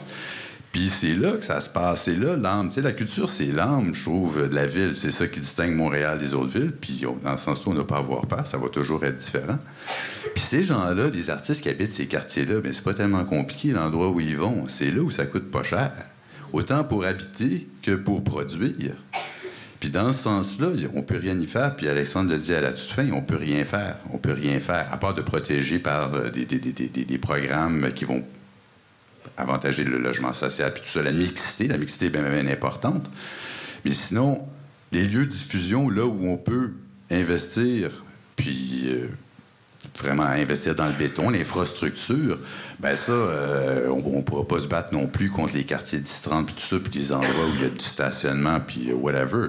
Puis, dans le fond, c'est pas tellement inquiétant en ce qui me concerne, parce que ça va revenir ici, à un moment donné, la voiture, on n'entendra plus parler. Nous autres non plus, on sera plus là pour, pour, s'en rendre compte, là, mais à un moment donné, c'est sûr que ça va partir, cette affaire-là.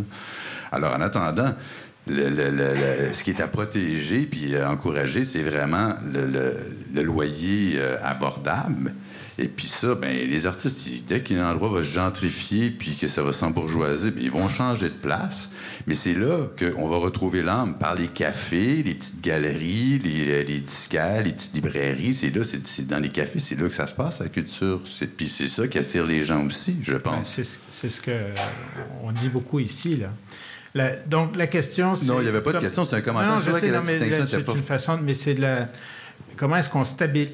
Comment est-ce qu'on... Euh, revenir avec l'agriculture, avec euh, Alexandre, on parle, on parle le, réveil rural ici, réveil urbain, tiens. Euh, comment est-ce qu'on stabilise le sol fertile? le sol urbain est un sol qui est présentement, et on le sait à toutes sortes de niveaux, on se rend compte qu'on développe la ville sans boulonner ou relier les valeurs que la société recherche et le sol. Il y a des projets qui ont tenté de faire ça, puis de fait, le long du canal de la Chine, il y a des projets euh, que Cameron a travaillé ça, essayer d'intégrer des, ateliers aux différentes dimensions, cette mixité dont tu parlais, mais on gaspille le sol d'une manière euh, spectaculaire ici, en ville, à haut niveau. Euh. et c'est une préoccupation tant au niveau du patrimoine, parce que des fois, sur le sol, il y a des choses intéressantes aussi. Juste à côté, à un coin de rue et demi, deux peut-être, il y a le plus grand land trust urbain au Canada. Vous le connaissez? C'est Milton Park. Il y a Jeanne Mans qui est juste à côté, qui est pas loin dans la. Lui, il est de propriété publique. Milton Park de propriété coopérative. Ça a été fait il y a 50 ans, il y a 35 ans. On a, on a planté des vergers d'un nouveau genre mais on les a plantés uniquement pour le résidentiel. Puis c'est là, peut-être qu'il y a des leçons. Comment est-ce qu'on fait des quartiers qui sont stables? Peut-être qu'on a des Milton Park avec de la mixité, pas juste sociale, mais aussi fonctionnelle. Oui, parce que moi, j'aimerais entendre Alexandre là-dessus. Moi, je suis inquiète pour le Myland, avec toutes les transformations dans les... Dans ben oui, avec le changement, maintenant, c'est le kilomètre fin. ah. Mais, euh, excellent jeu de mots. Euh, non, mais je suis inquiète sur le, à cause de, de tous les immeubles qui sont dont la vocation est en train de changer complètement. Le processus, on est, on, est sur, on est dans quelque chose de fragile, non? Alexandre, toi, futur maire, comment tu. Euh, non, mais, c'est vrai, comment on intervient? Le Myland n'est pas encore une république indépendante. Non, mais comment est-ce que. Mais ça revient à la question de, monsieur. Comment est-ce qu'on intervient comme ville pour s'assurer que la gentrification ait lieu juste suffisamment, mais pas trop, pour pas que les. suffisamment pour que la, la qualité de vie amenée par les artistes, d'abord et avant tout par leur présence et leur type de, consommation et de vie, qu'on puisse en profiter de façon plus collective, mais sans que ça bascule, puis que les prix augmentent trop, puis les fassent fuir. Il y a comme un... C'est très, très délicat. Je ne suis vraiment pas un expert euh, de, de, cette question-là, mais euh, je ne pourrais pas faire autrement que référencer le plan Haussmann qui, euh, je pense, à, Paris, aujourd'hui, ils ont réussi dans certains quartiers à pouvoir maintenir des vies beaucoup plus permanentes, une vie équilibrée et mixte beaucoup plus permanente que bien des endroits ont réussi à le faire. C'est quoi le plan Ils ont fait ça par une, densification par étage. Euh, et euh, les loyers les moins chers sont en hauteur, mais ils sont dans le même périmètre. Alors, au lieu de faire déménager les gens qui deviennent moins riches euh, dans d'autres endroits, bien, on s'assure que les gens se côtoient. Et la réalité, ce qu'il faut faire comprendre beaucoup également aux, gens qui recherchent la gentrification, c'est que leurs enfants vont bénéficier de côtoyer toutes sortes de gens. Et c'est ce qui va faire la richesse d'une société. Alors, c'est un grand défi. combien de gens aujourd'hui ont peur d'amener leurs enfants dans les endroits où ils paraissent moins, moins sûrs, mais euh, tout le monde dit mes, mes enfants devraient être street smart. Et comment est-ce qu'on s'assure que des enfants soient street smart? C'est en les faisant côtoyer toutes sortes de monde, toutes sortes de, euh, cultures, d'artistes, de, etc., des migrants et autres. Moi, je suggérerais d'essayer de, déployer d'autres euh, exemples que Harsman, parce que c'était un préfet de police et c'était l'organisation était faite pour faire passer l'armée en cas de rébellion. Mais non, non, non, non, non, non. Je, vous ai révélé mes sources et Wikipédia à certains égards. Et, euh, mais par contre, je fais du terrain. Hein, au nord du Myland, qu'est-ce qu'il y a? Il y a le le quartier des architectes. Ah c'est ceci. ARQ a fait un texte et on m'a demandé d'écrire un texte là-dessus. J'ai été surpris de savoir que ça existait. Je pense que bien voir le quartier des dentistes. Je pense qu'il doit être limité sur Saint-Joseph. Et puis. oui, le quartier des architectes, mais j'ai trouvé qu'il y a plus de poteaux de l'hydro en bois plantés dans le trottoir dans le quartier en question que d'architectes. Alors, on devrait appeler ça le quartier des poteaux de l'hydro. D'ailleurs, il y a des artistes en art visuel qui ont posé des nez en céramique avec des phrases poétiques gravé en dessous sur les poteaux en bois parce que les poteaux étaient là. Ça a renforcé la, réalité culturelle généreuse des arts. Qui a la parole? On va, on va essayer de, se diriger vers une réception parce que c'est le moment d'urbanité ici. C'est un moment un peu solennel, vous savez, un peu comme ça, conflictuel presque, mais après ça, il y a un petit verre de l'amitié. Ah, c'est M. Cameron, un porteur de cravate. Ici, on est une minorité visible dans le groupe. Testing, voilà. OK. Uh, Houston, we've got problem.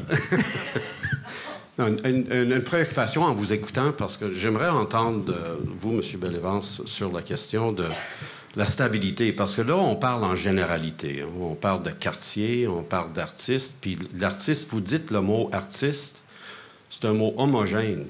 Mais là, quand je vois un jeune artiste de 17 ans, 18 ans, qui veut pas s'installer à côté de l'artiste de 40 ans, de 45 ans, qui s'est déjà établi dans un des quartiers déjà reconnus, ça ouvre un nouveau quartier. Alors, la stabilité et l'anti-embourgeoisement qu'on veut avoir tant, là, c'est peut-être même la pire stratégie qu'on peut imaginer parce que ces jeunes artistes-là, de nouveaux, de nouvelles générations, vont pousser là où ils veulent pousser puis parfois, ils évitent les endroits où les artistes établis sont déjà. Donc, vous cherchez quelque chose qui est peut-être pas souhaitable du tout. C'est peut-être une mauvaise pensée parce qu'on a tendance à homogénéiser le mot artiste pour dire une seule chose. Quand c'est intergénérationnel, c'est multiculturel, c'est de toutes sortes qui va pousser là où ça veut pousser. Donc, un vrai phénomène d'émergence, c'est pas un phénomène de planification. Et le pire que vous pouvez faire, c'est de surplanifier ça parce que ça ne marchera jamais. Là, on tombe en problème avec des, politiques urbaines à ce moment-là. Oui, on se rappelle du débat sur le fromage au lait cru au Canada par rapport à la pasteurisation. Dis, veux-tu. Micro, micro, micro. Voilà, le micro est à la table, mais pas bon, Je ne suis, pas non plus un spécialiste de, des mesures d'urbanisme euh, en, relation à la, gentrification spécifiquement, mais il y a des mesures d'acupuncture peut-être urbaine, des médecines douces qu'on peut appliquer dans ces cas-là. Il ne s'agit pas de, faire de la surplanification, comme vous dites. Je suis sûr que ça ne marchera pas non plus. Euh, je connais aussi assez bien le milieu des, artistes pour savoir que c'est pas euh, en leur disant où aller qu'ils vont y aller. et c'est pas du tout ça, de toute façon, est attendu. Euh, mais il, reste quand même dans ces phénomènes de, de, de gentrification, c'est un terme un peu piégé, mais de revitalisation, disons, des, euh, des, centres-villes, des anciens quartiers centraux à Montréal, euh, des enjeux de mixité qui ont été soulevés, c'est-à-dire qu'il y a des zones qui étaient industrielles euh, et résidentielles qui sont en train de devenir strictement résidentielles. C'est ce qui arrive dans le Myland ou dans le Mylex en haut. Là, bon, c'est ça. C'était un lieu que, je connais bien qui était extrêmement intéressant en termes d'espace de travail et qui sont en train de passer complètement dans, dans, la condominisation. Et ça, c'est dû à des, politiques généreuses d'habitation, de, de, la Société d'habitation du Québec qui favorisent par ailleurs euh, les condos au centre-ville pour attirer la population au centre-ville. Oui, il y, a, des effets pervers de, politiques là qui sont euh, au départ généreuses, bien intentionnées, mais on n'analyse pas, les, on dirait que les départements municipaux travaillent chacun de leur côté sans vraiment se coordonner les uns par rapport aux autres pour, pour euh, justement éviter ces genres de, dérapage ou de donc, euh, voilà, c'est ça. Moi, je ne pense pas qu'il y ait une solution euh, globale et définitive, etc. Mais ça demande de la réflexivité lorsqu'on travaille sur des politiques urbaines. Il faut continuellement remettre en question les, les programmes, les politiques qu'on met en, Il faut les tester aussi, puis pas les imposer à large euh, sur, sur toute le... Un grand défi, c'est que pour faire ces choses, ça se fait sur des cycles qui sont souvent plus longs que, mettons, un chiffre 4 ans. Non, mais c'est un... sont les mandats électoraux.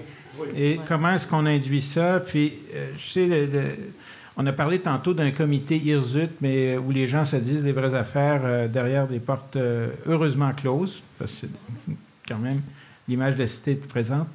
Mais comment, à l'intérieur de la ville, on a un urbanisme qui a une préoccupation culturelle autrement que par les programmes qui sont des programmes en compartiment.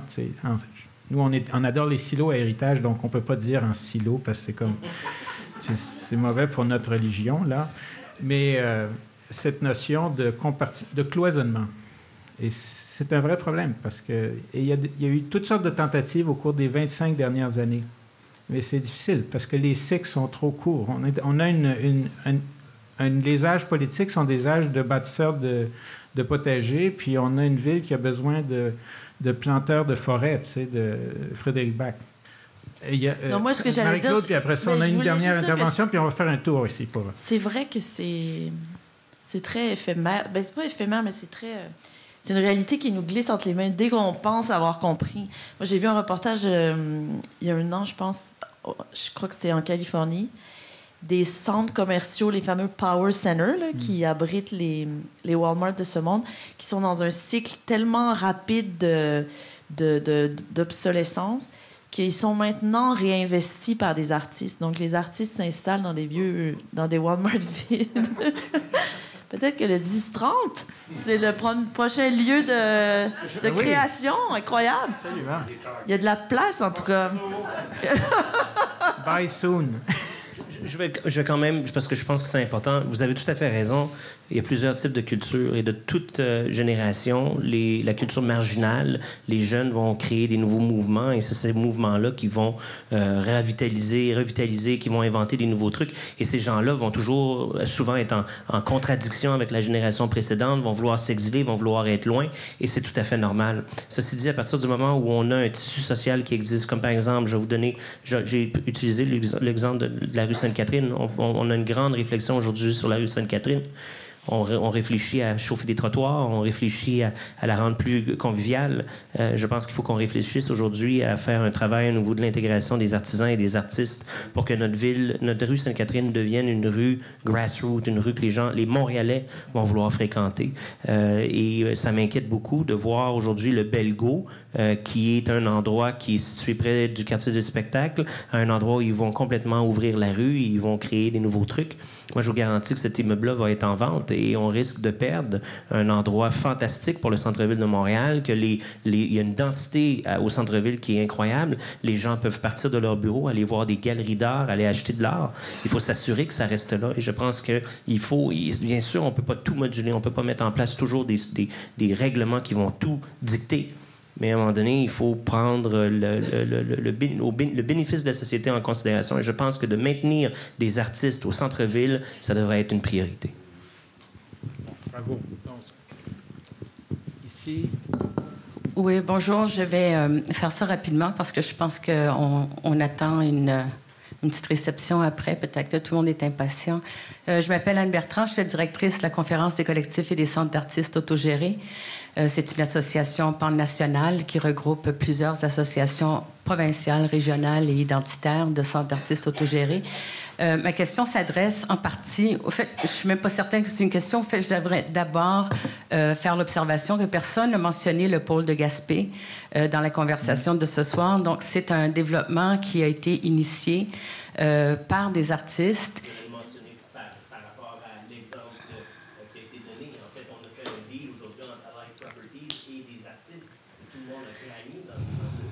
Oui, au fait, ben, oui, il y, a des éléments de ce développement-là qui sont quand même contestables, mais je vais, euh, on n'a peut-être pas le temps de discuter de ça longuement. Il y a une réception après pour faire ça. Oui, mais euh, j'aimerais tout simplement dire que c'est le résultat d'initiatives de mobilisation des artistes qui a donné lieu à ce développement-là, qui était euh, le, résultat de la vente d'un immeuble qui avait été occupé par, entre autres, le Centre Clark. Euh, qui avait, lui, dû déménager suite euh, à son évincement d'un immeuble de la rue Ontario il y a plusieurs années de ça. Mm. Donc, c'était un immeuble qui était occupé évidemment par euh, plusieurs artistes qui ont été éparpillés suite à la vente de cet immeuble-là pour faire des, des, lofts de luxe.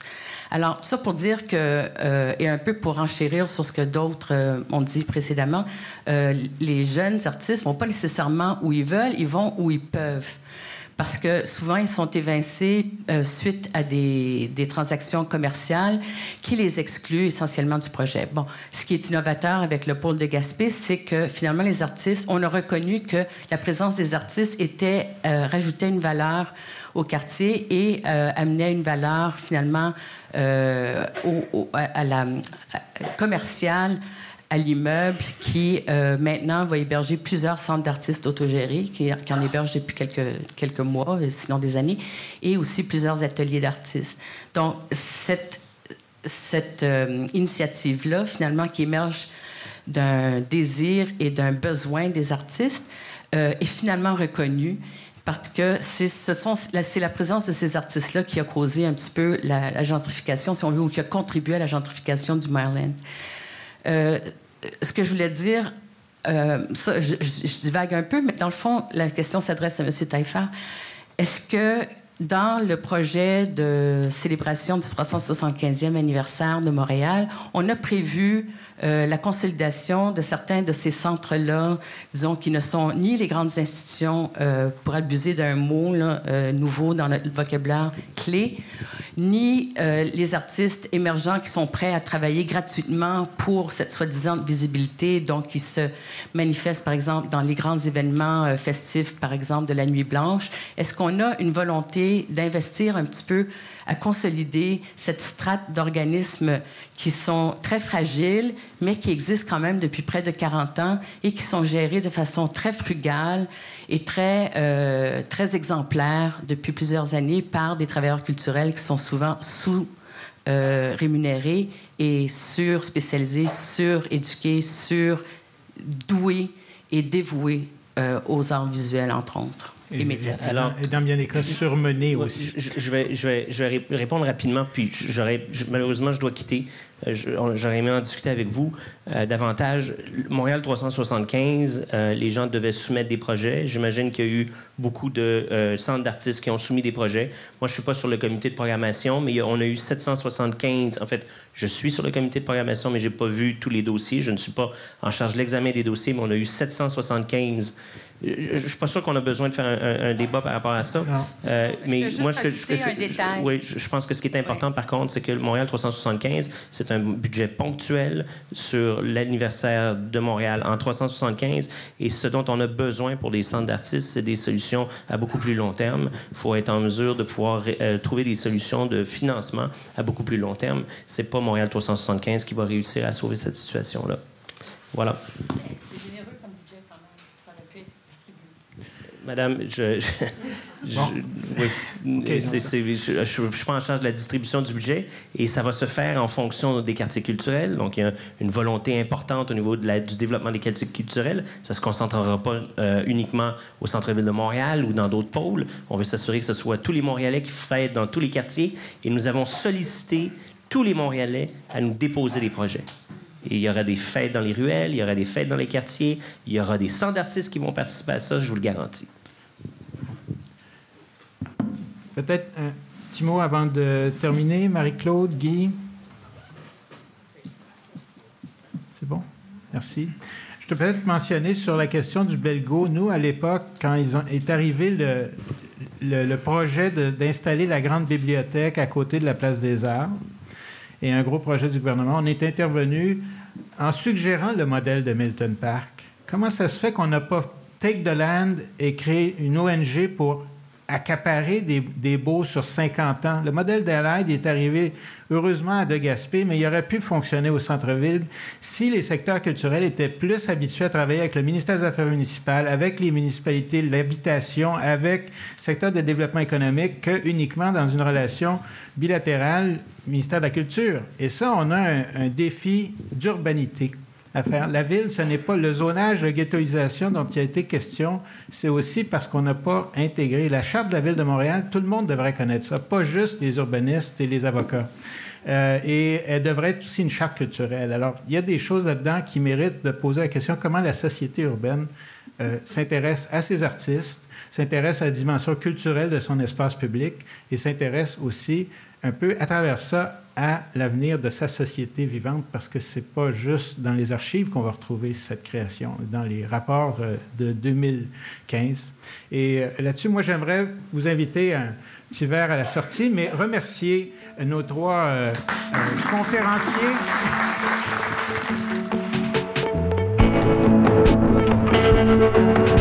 Les thématiques urbaines vous passionnent? Abonnez-vous à l'émission pour être informé de l'ajout de nouveaux épisodes. Nous sommes intéressés à connaître les sujets qui allument les Montréalais. Proposez des thèmes pour la prochaine série Échanges urbains en passant par la page web des Échanges urbains sur le site du Musée McCord.